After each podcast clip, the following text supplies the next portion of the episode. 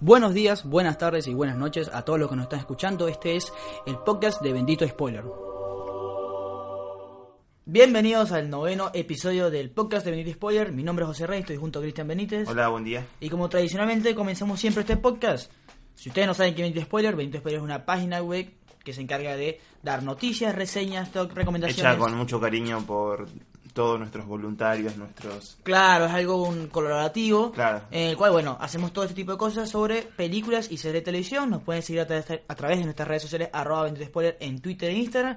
También pueden seguir a través de mi red social personal, arroba ok por Instagram y Twitter también. Arroba soy Chris B con E inclusiva en Twitter y sin la E en Instagram. Exactamente. Eh, bueno, este es el noveno episodio, ya estamos por noveno episodio, si juntamos los especiales sería el 11, pero bueno, noveno episodio. Eh, recordemos que el pasado... La temporada 1. Claro. Capaz en algún punto pararemos, vacaciones, temporada 2 y así. Claro, eh, viaje a París, Cancún, algo así. Claro, vacaciones, a Hollywood, los Oscars y demás. todo, todo lo que nos paga... Se vienen cosas buenas. Claro. Eh, el episodio pasado fue un episodio especial donde hablamos sobre los Oscars. Sí. Así que, eh, bueno, ya, ya los Oscars pasaron, ya no, la verdad que con todo lo que... Fue Además, un episodio de Oscars y el anterior también fue porque no, no tuvo mucha relevancia porque lo subimos casi ahí al instante también. El Sí. capítulo de Cold War y de Shoplifters. Exactamente. Eh, bueno, los Oscars ya pasaron, pero... eh, y más con los sucesos del Oscar, que si ustedes escucharon el podcast, nos indignaron bastante en su mayoría. Ajá. Eh, bueno, es una... Toca... Toca una nueva página y toca la página de Blockbuster, porque ahora a partir de marzo, a partir de abril, ya los blockbusters gigantes, hasta casi finales de julio, eh, empiezan a llegar a la gran pantalla. Sí. Eh, antes queremos... Principalmente estamos hablando de... Capitana Marvel. Perdón, antes quería decir algo. No, que, que hoy igual vamos a hablar de una película eh, que se estrenó esta semana en los cines argentinos, que bueno, tiene algún roce con los Oscars porque estuvo nominada a Mejor Peinado y Maquillaje, que es Border, una película sueca. Eh, Sí. eh, y bueno, yo también, como lo iba adelantando, vamos a hablar sobre Capitana Marvel, sobre qué esperamos de esta película que eh, ha tenido, no sé si polémica, pero ha tenido o sea, su marketing eh, o como están o como los fans están llevando esta película ha sido algo raro algo que nunca habíamos visto en Marvel algo interesante pero ya Ujú. estaremos discutiendo primero queremos hablar de Border esta película sueca este drama película de suspenso que se estrenó el año pasado que repito estuvo nominada a mejor maquillaje y peinado eh, en los Oscars perdió con Y Vice también como mejor película extranjera.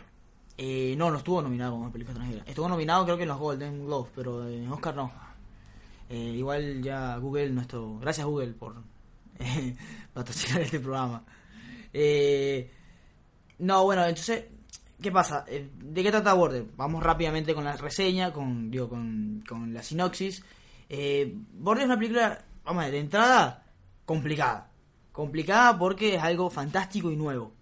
O por lo menos llamativo a lo que es el público común. Claro. Exacto. Eh, la sinopsis es que es- trata la historia sobre Tina. Tina es una vigilante de aduanas que posee como una extraña habilidad al oler los sentimientos de la gente. O sea, es una tipa que te puede oler y decir, no sé, eh, esta persona tiene vergüenza, tiene un misterio, tiene un secreto o algo. Y bueno, tiene una eficacia formidable en lo que es este sexto sentido.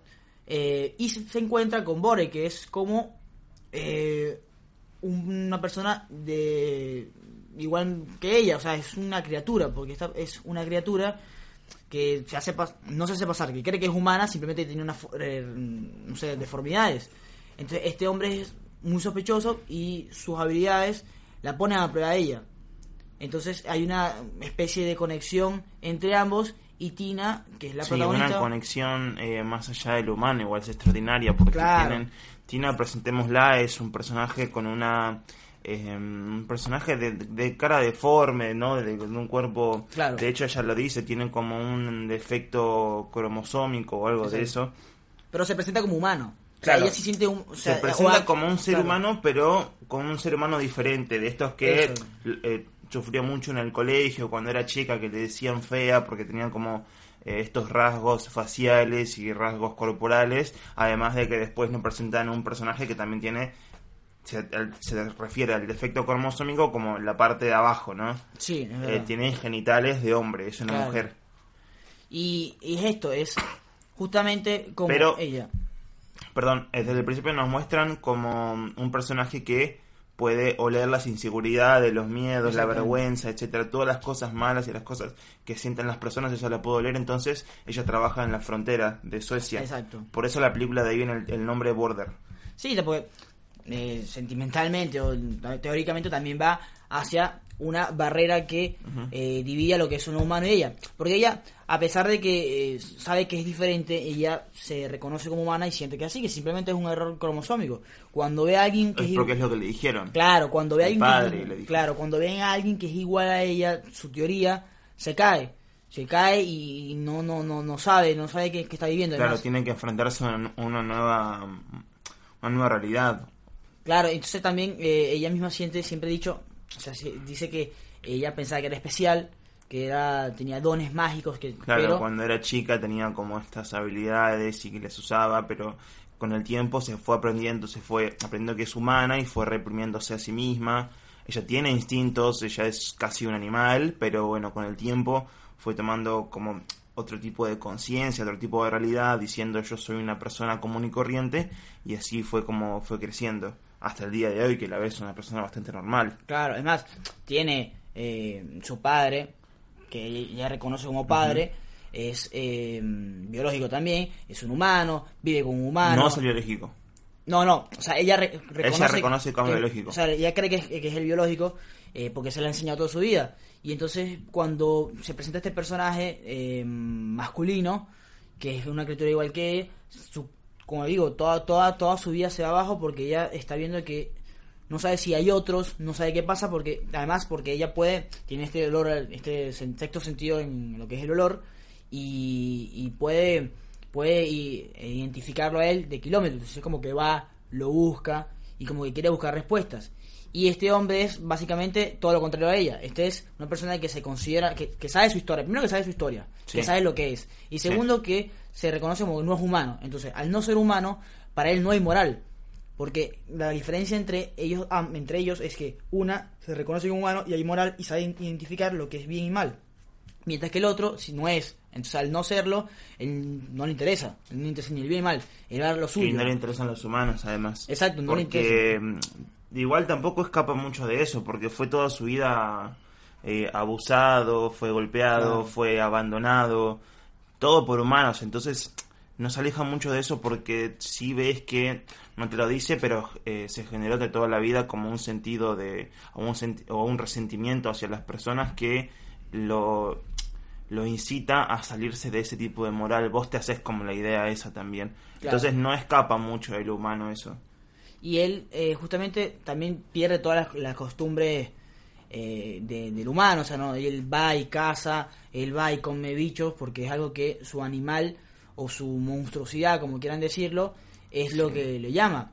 Y aquí es donde está el, el quiebre de todo, que mientras que una presentamos a una chica que es piensa en la esperanza de la humanidad, que teóricamente o llamativamente hace que esa esperanza de la humanidad trascienda al mismo humano, tenemos Sí. a otro que va a hacer lo que primero a desqui- a desquitarse con la humanidad y hacer lo que sencillamente él cree que está bien, o sea, cree que sus instintos Sí. eh, son como un animal, sus instintos son lo que lo lideran y sus instintos tienen que controlar todo. Entonces, también hay una historia de por medio de que esta policía, esta chica que trabaja en la aduana, como ya había dicho eh, Cristian, Sí, que después es reclutada por la policía porque se da cuenta de sus dones, de su talento Claro. para oler ese tipo de cosas y después a partir de eso se transforma en una película policial también. Sí, porque está viviendo, de, de- o sea, de- de- por un lado está ella que se está eh, conociendo. Ella se está enamorando de este nuevo personaje, o sea, es una película romántica. Segundo, ellos no son humanos, son trolls. Ok, Ok, hablamos de Suecia. En un punto lo dice, él, él le Sí, pregunta eh. ¿qué soy? Y Claro. él le responde somos trolls. Mm. Hay un grupo en Finlandia que también, Claro. como hay toda una raza entera de trolls que se buscan y que están buscando, no sé si quedó claro que están buscando venganza hacia los humanos o es que tienen una villa pacífica y viven ahí. Eh, no entendí muy bien esa parte. claro. Y el tercer género es el policial. Claro, porque hay un caso de pedofilia, Sí. de rey de pedofilia que va de la mano. Y es impresionante como estas tres vertientes que está diciendo Cristian eh, llega a un punto que se unen. Sí. Se unen y llegan a un bucle. Esta eh, detective, como bien dicho, bien dice Cristian, se va enamorando y es como ella consigue a alguien, o sea, ella siente que consiguió a alguien. que- Alguien igual a ella. Claro, y que él le explica, le, le- como que le, le da la, la puerta, le abre la puerta a lo que es su mundo. Eh, a ver, hay que, repito que es una película que es complicada porque mucha gente va a verla, no va a entender nada, no va a entender ni lo, ni lo filosófico, ni va a entender lo que quiere decir. Porque es una película donde son, eh, no sé, eh, son, a ver, son monstruos, son trolls, como dice él. Entonces, en este caso, en su género, eh, el hombre es el que tiene, es el que ovula, el eh, y la mujer es la que penetra, por decirlo así. Sí. Entonces, hay escenas de sexo, hay escenas de... Sí, el hombre menstrua, de hecho lo muestra. Claro. Eh, me parece que a, ese punto vamos con que no es para el público común. No, exacto, Porque no, es completamente diferente. Ves menstruaciones, ves eh, sentidos corporales, ves los, los cuerpos de ellos desnudos. Entonces, claro, si, si al público común por ahí Claro, le al público pochoclero no le va a gustar Claro. a ellos dos teniendo sexo, no, por, por, eso, ejemplo. porque si el mundo, al público común le, va, le incomoda el simple hecho de ver a un humano hacer eso, imagínate un monstruo que, que, no, que es, que para nosotros, para sus vistas puede ser asqueroso, pero lo asqueroso está la belleza de ambos. Porque él, a pesar de, la belleza de enamorarse de ellos dos. Claro. tener- sí. de conseguir un puerto, o sea, e- e- ella por lo menos como que tiene, se, se demuestra, vive con alguien como que es pareja, pero no queda claro cómo No, ahí. él, él- la pareja de ella, eh, antes de este tipo, se aprovecha de ella, el chabón no trabaja, se la pasa todo el día borracho viendo la tele, cuidando sus perros, y se aprovecha de que ella tiene la casa y tiene como toda la vida arreglada, y en un punto, bueno, se enoja y a este chabón lo echa. Tampoco tiene mucha relevancia en el papel, pero sí para presentarla a ella como personaje.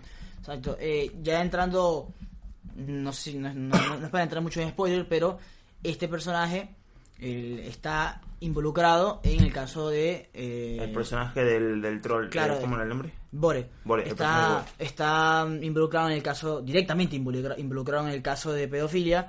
eh, entonces, ahí entra como el dilema de ella, de con quién voy, a quién defiendo, porque ella se entera. Ajá. Defiendo a mi raza, a la persona o a la única persona que ha confiado en mí, Sí. o defiendo a lo- los que están moralmente bien.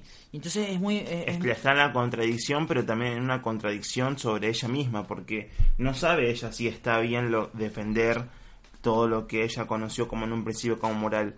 Y después está también la parte en la que dice, pero no debería, o ella quizás lo piensa, o nos hace pensar de, de esa manera como, si, si ha- si digo esto o hago esto, o sea, ¿qué me importa? Total, no soy humano. Puedo irme y vivir como se me cante. Exacto. eh, y a, a ver, además de que está el resentimiento ese de venganza que él quiere, Sí. es como, a ver, yo no, yo no tengo ella, barreras. Claro, ella tuvo, aparte de- del maltrato y toda la, la cosa esta que pasó de chica, porque habla también mucho del bullying y de, de cosas que le pasaron a ella de, de niña, eh, tuvo una buena vida. Porque al final lo cuenta, el padre dice que lo encontró, la encontró a ella en un hospital psiquiátrico, que había un montón de ellos, de Claro. ellos entre comillas, Sí. eh, o sea, de, de trolls y de, y de criaturas fantásticas, y que ella se, e- él, el, el padre de Tina, se encargó de Tina y la cuidó toda la vida, eh, por parte, tuvo una buena vida, con lo cual No, y, es lógico. y se presenta como un personaje que tiene toda su vida controlada. O sea, a pesar de que no es feliz, a pesar de que no tiene un puerto, a pesar de que no Sí. tiene nadie, es una persona que es, es, un, es una ciudadana ejemplar. Sí, También, ¿qué pasa? Eh, justamente la película creo que toma un tema demasiado delicado como la pedofilia. O sea, si tú me pones quizás otro tema, por ahí puede haber una No, a mí me parece que está bien. No, está genial. Pero es, Porque es muy ya- difícil chocar. O sea, es muy difícil defender. Pero ya tocamos un tema bastante incómodo que es la sexualidad de ellos dos. Sí. Estos personajes que no son para nada guapos ni para nada lindos, Mm. lo cual está perfecto, Perfecto. Porque hay cosas que tienen que mostrar en el cine y es incómodo, lo cual hace una excelente película. Y eh, bueno, tocas el tema de la pedofilia también, ya de paso. Son dos cosas incómodas que son súper fuertes, que se pueden tocar en una película de este tenor y que a la vez no pierde esta va por parte de la dirección, quizás la fotografía y la diseño de producción no pierde el, el color y la belleza en tanto gris. O sea, si lo ves desde un sentido cinematográfico, Mm. ves el cielo gris, ves las calles grises, toda su vida es gris y después el bosque es lo más verde que vas a ver en toda tu vida. Eh, las flores, los hongos, el agua, todo es tan claro, tan puro y me parece que eso representa mucho la, la película y el- los personajes también, porque son ellos son dos monstruos, son grises, son eh, feos y por dentro tienen la belleza de enamorarse, de sentir y todo esto. Es romántico, creo. Ah, No, pero también voy al hecho de que muchas veces cuando vemos este tipo de películas, justamente ¿qué quieren hacer? O sea, cuando vemos un monstruo, por ejemplo, o, por ejemplo, La Forma del Agua, que fue la última película grande de un monstruo que vimos. ¿Qué quiere, que, la película que quiere, que quería buscar en algunos momentos es humanizar al monstruo. Ajá. Y esta película dice, no, el monstruo es el monstruo, no hay que humanizarlo. O sea, el tipo le chupa un huevo la pedofilia, así simple. Entonces, Sí. no hay por qué humanizar al monstruo, es un monstruo listo, ya a Bore, está. a Bore no le importa la Claro. pedofilia. Él es el, resulta que bueno, tampoco vamos a meternos mucho en el spoiler, pero él está como metido en, en esta cosa de la pedofilia porque está todo conectado. Claro. No vamos a decir qué papel, no vamos a decir nada, nada más vamos a decir que él tiene como una implicancia, pero no es la que creen. En ningún punto es la que creen, sino que tiene algo más ahí que pica un poco y que lo van a ver porque tienen que ver también con su periodo de menstruación y demás, que si les interesa y es muy interesante, eh, eso, tienen, muy interesante. tienen que ver la película y tienen que verla con, con- ir con la predisposición de ver algo diferente, algo distinto.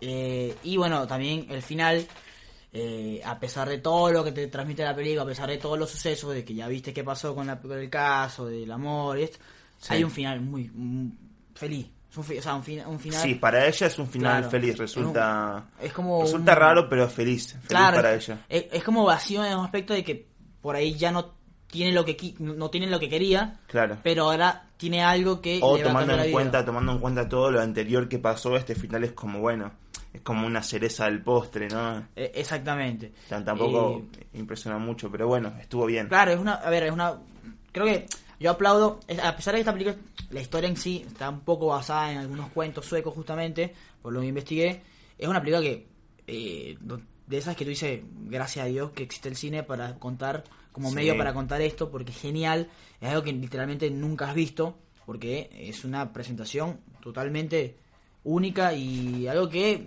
esta cosa, se deberían aplaudir más, yo creo que el año Me, pasado... me pareció mucho y no, no pude dejar de relacionarlo con el cine de Guillermo del Toro, eh, con el laberinto del fauno y películas, porque Guillermo, Guillermo del Toro también tiene esta influencia de cuentos de hadas Sí. que vienen mucho de la cultura nórdica y también está muy influenciado bueno por la cultura asiática, Japón y la, el cine de terror es una mezcla de todo. Esto toma una parte de eso y también toma la estética de Guillermo del Toro.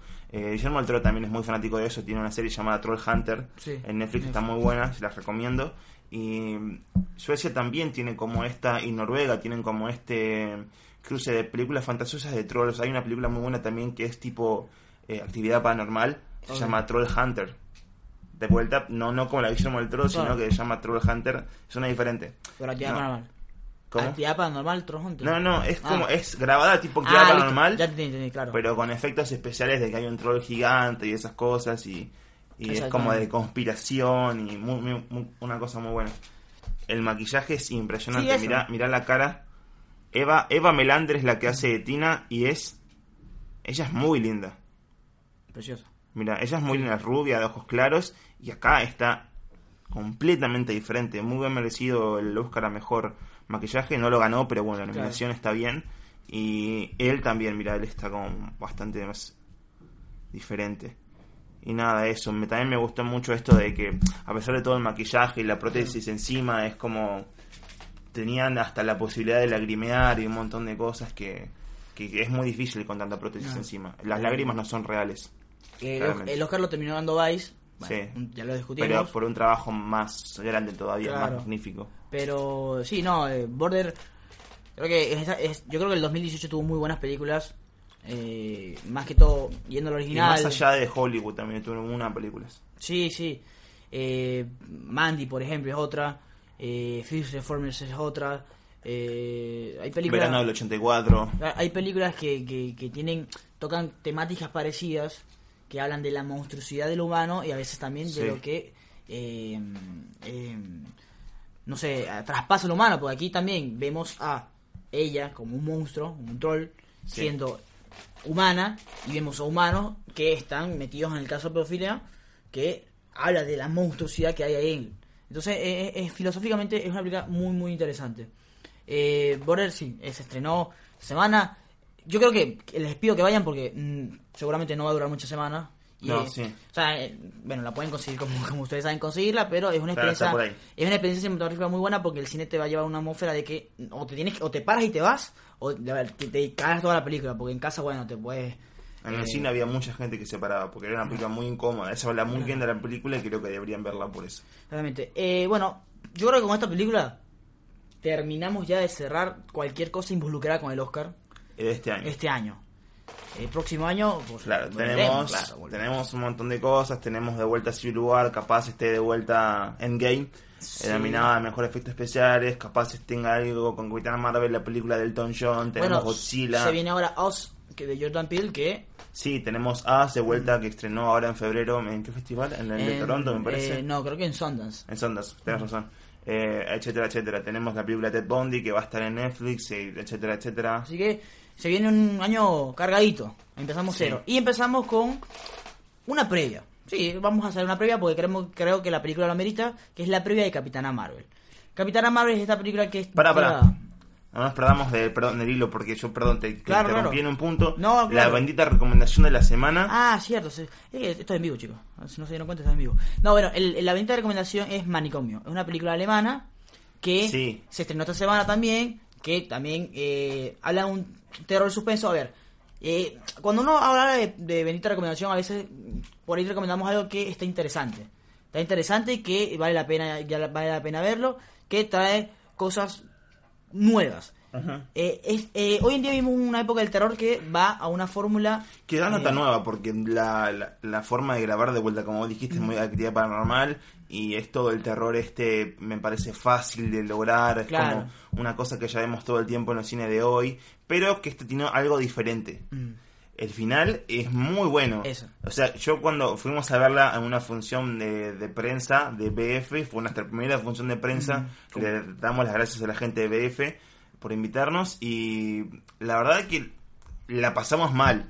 Toda la película, principalmente porque a vos no te gusta la película de terror. Yo no puedo ver películas no de puedo terror. ver terror y tienen que verlo a la...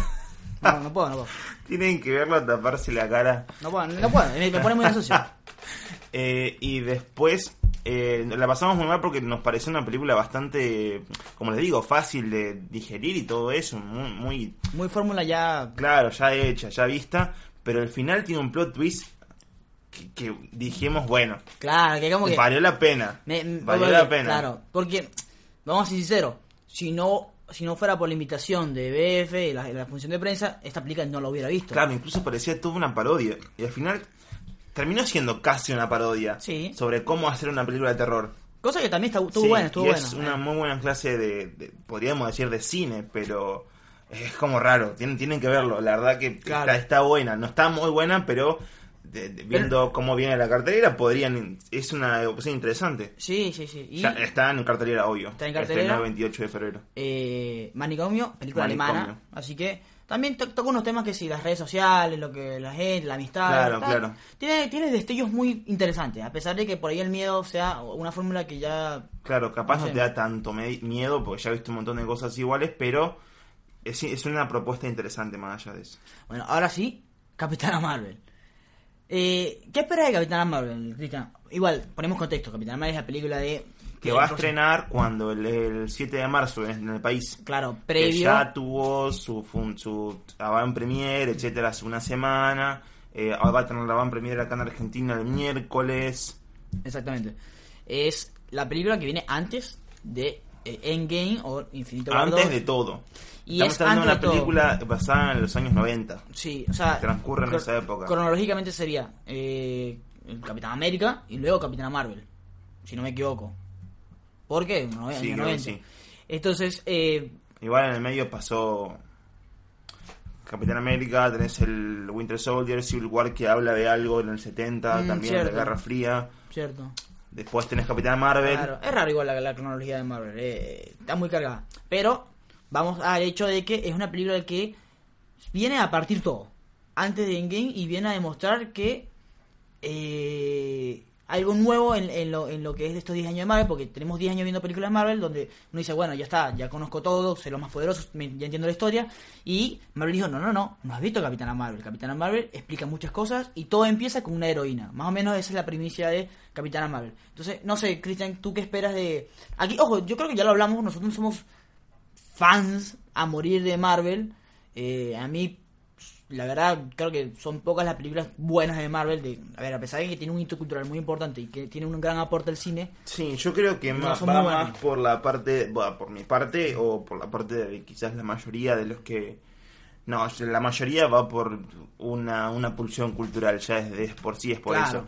Es lo que pienso yo. Pero por, por parte de los que nos gustan los personajes, de los que vivimos y, no sé, nos criamos toda la vida con cómics y superhéroes y to- toda esta fantasía de, de ser como, no sé, más allá de lo, lo humano, eh, creo que tiene muchos rasgos interesantes esto de la cultura de que se popularicen las, las películas de superhéroes. Más, más por nosotros que somos recontra nerds de un montón de cosas que, bueno, no- nos identificamos mucho con esos personajes. Claro. Nada más de eso, ¿sí? Está bien, está bien. Me parece que de ahí viene nuestro interés. Sí, sí, sí. Y también es como que vi- estamos viendo la época Ajá. de Marvel, estamos viendo la época de Infinity War y como que no... A ver, no- puede ser cualquier película, pero si, si Marvel tenemos que ir a verla, porque Claro. como que tenemos que saber todo. Eh, que cosa que pasó con Ant-Man, por ejemplo. Ant-Man es una película... A mí me interesa, a mí igual me- más allá de eso me interesa, más allá de que tengo el Claro. deber de ver como el, el interés popular y ver cómo sigue todo, hay mucha guita metida en todo esto, puede salir cosas buenas, eh, qué sé yo, Capitán Claro. América Winter Soldier me pareció una película muy interesante. Creo que, la, creo que es la película más cinematográfica de... Para mí sí, de- de me gustó Marvel. bastante, después tenés, qué sé yo, la segunda de Iron Man también está muy buena. Eh, Eh, a mí, bueno, a mí Guardians of the Galaxia me encanta. la primera de los Vengadores muy buena, la segunda también me encantó. O sea, tiene, tiene películas buenas. Pero, eh, a ver, no es, no es wow. O sea, creo que creo que no ganó. Además de Pantera Negra, que ya hablamos de- bastante de eso, no, no, no ha sido muy en, en aspectos de academia, no ha sido muy reconocida. Pero tiene un hito cultural muy importante. Ahora, ¿qué pasa con Capitana Marvel? Porque eh, si ustedes, bueno, de- entienden un poco de esto, saben que ha habido algo raro en la previa, algo raro en lo que es que los fans que esperan de Capitán Marvel, porque hubo muchos trolls, hubo muchos eh, ataques de odio, básicamente, en su mayoría, de eh, esta, para esta película. Hay dos vertientes. Está una vertiente que la verdad no vale la pena dar ni voz, que es la vertiente del machismo, de básicamente una mujer no puede ser tan fuerte. Y está una vertiente de fans que... Claro, tengamos en cuenta que cuántas mujeres hay en el mundo de Marvel. Dos, eh, bueno, hoy en día hay más. dos día. tres. Pero hoy en día hay más. Para, la más importante es del Black grupo Widow. de Vengadores. Black Widow. Black Widow Que, o sea, yo tengo algo que decir. Eh, bueno, los, los dos tienen, no sé. Eh, va a tener una película. eh, tienes Gamora, tienes a Pan- Pantera Negra, tienes un grupo muy bueno de mujeres. Pero nada más Sí. Prima 1, Eh, sí, exacto. que es Da- Diana, no Sí, me acuerdo el nombre de esta mujer, Sí, la, la que de Walking Walking Dead. Dead. Y también está Chira, que es como la hermana. O sea, sí, obviamente. Sí, pero tampoco es Claro, secundario. a ver, comparado con, con, con los hombres es diferente. Ahora, hay dos vertientes, que es esta la del machismo, que es... eh, nada, no, no vale la pena hablar de eso, es estúpido. Y está una de los fans. Yo, personalmente digo, a ver, no hay que ser muy ingenuos. Eh, hay un mercado que las empresas están aprovechando. Ajá. Porque si a mí me dices que Marvel es 100% siempre fue feminista, yo no entiendo cómo Black Widow no tuvo una película. Ajá. Y ahora va a tener Capitana Marvel. Ahora, o sea, es inocente decir, no, bueno, lo que pasa es que Marvel quiere, quiere darle un puesto a la mujer. A ver, sí puede ser, pero hay un interés económico y actual que es así. Ahora, ¿que ¿hay que hacer esta película? Sí, por supuesto, hay que Y hacerla. más porque allá de eso tampoco me parece que sea. Igual somos dos hombres hablando de esto. Es como Sí, sí, deberíamos invitar claro. a una mujer algún día para claro, que nos, nos dé clase y cátedra.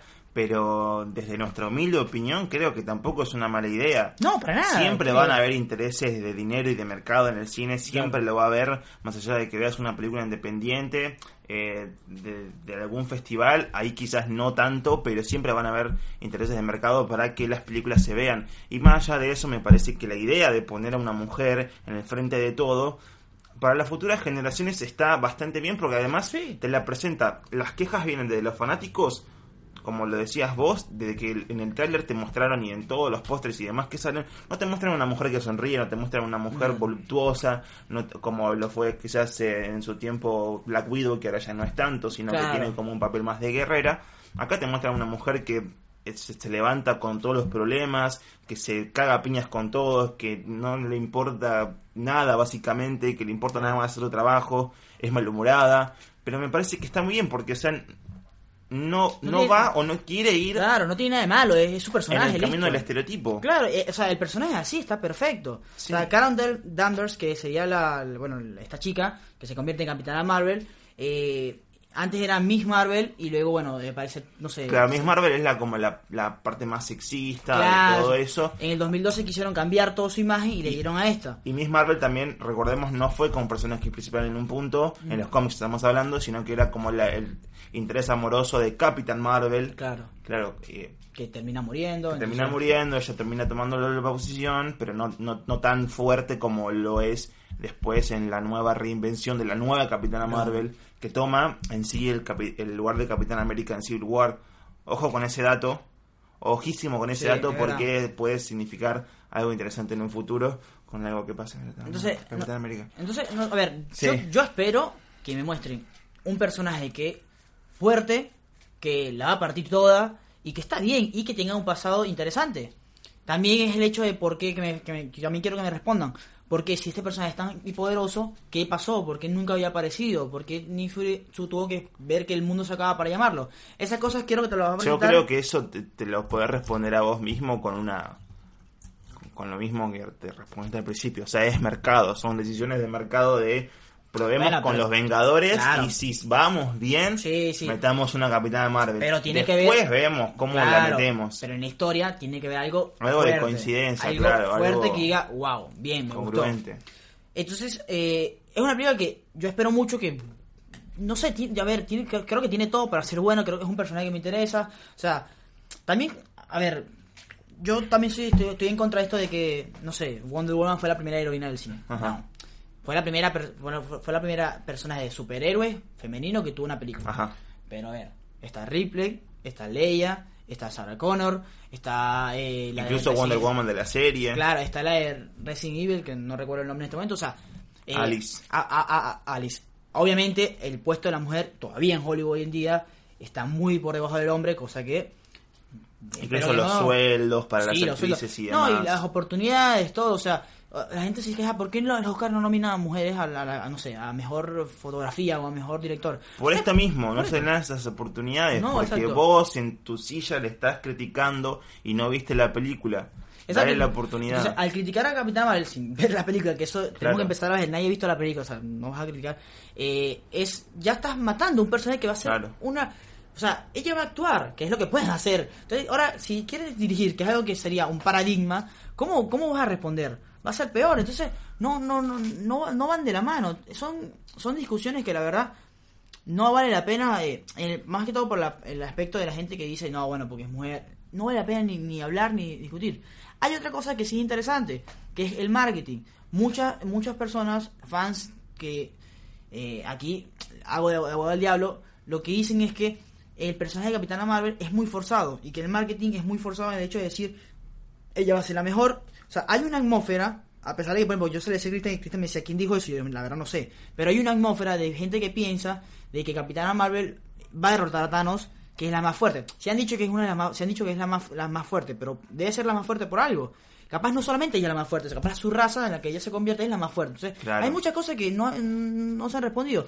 Yo, por ejemplo, hablaba con alguien que me decía, no, hay una frase que Ni dice, siquiera "To- sabemos si es la que va a dar Thanos. No, eso te- te- Capaz te, te lo terminan dando vuelta. O sea, esperen a ver la película, Obvio. esperen a ver eh, si la Eh, siguiente de Civil War. la, la, la- las camisetas de promoción de esta película dicen todo comenzó una heroína. Y Claro. la gente dice, no, ¿cómo es posible que van a decir eso? Si Capitán, Marvel fue- que si Capitán América fue el primero, si los Vengadores fueron el primero, si la idea, no sé qué broma, bla, bla, bla.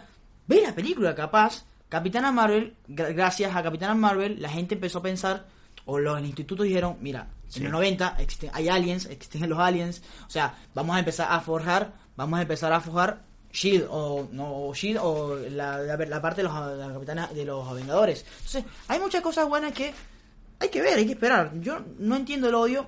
Entiendo que hay gente que dice, bueno, mira, la está metiendo mucho y no está bien. Quizás el marketing pudo ser más liviano, pero me pasa lo mismo con Pantera Negra. A mí me vendieron a Pantera Negra como un hito de la cultura afroamericana, que sí lo es, pero ahí en ese caso no fue una película que me gustó. Entonces, cálmense. Y, de última que también quería decir, más allá de la opinión de cada uno que tenga y del Troll Center que estuvo como muy metido para boicotear a Rotten Tomatoes, que de hecho Rotten Tomatoes sacó la opinión Sí. del público, eh, por ese tipo de cosas. El, el tema de los trolls, la verdad que es una cagada. No entiendo cómo hay tanta gente con tanto tiempo libre. Y tengan en cuenta que la crítica de la prensa internacional le dio muy positivo a esta película, con lo cual dejen de guiarse por las opiniones de los que quizás no vieron la película o tienen una opinión fundada porque tienen problemas con su vida, vayan a ver la crítica, lean lo que dice la crítica de la gente especializada que ya vio la película y siéntense a ver una buena película, Ah. qué sé yo. No, además, respeten, chicos. Larson tiene un Oscar. Respeten. Bill Larson tiene un Oscar, Ah, o sea, no, no, cálmense. pero no, no es no es no está de, de más decir eso. Claro. Bueno, eh, este fue el, el noveno episodio del podcast de Nintendo. Espero que lo hayan disfrutado. Recuerden que nos pueden seguir a, tra- a través de nuestras redes sociales, arroba en las dos. También comenten si, que, si quieren que hablemos algo. Obviamente, en el próximo capítulo vamos a hablar de Capitana Marvel. Y bueno, vemos que otra película por ahí se estrena. Eh, Cristian, un placer una vez más tenerte en el programa. Cuando decís eso. Bueno, no. Eh, me pueden seguir a través de mis redes sociales, arroba jorreyok. ¿Y Cristian? Eh, soy Chris B, con E inclusive en Twitter, sin la E en Instagram. Y bueno, nos vemos, que tengan una buena semana y que la fuerza esté con ustedes. Chao, chao.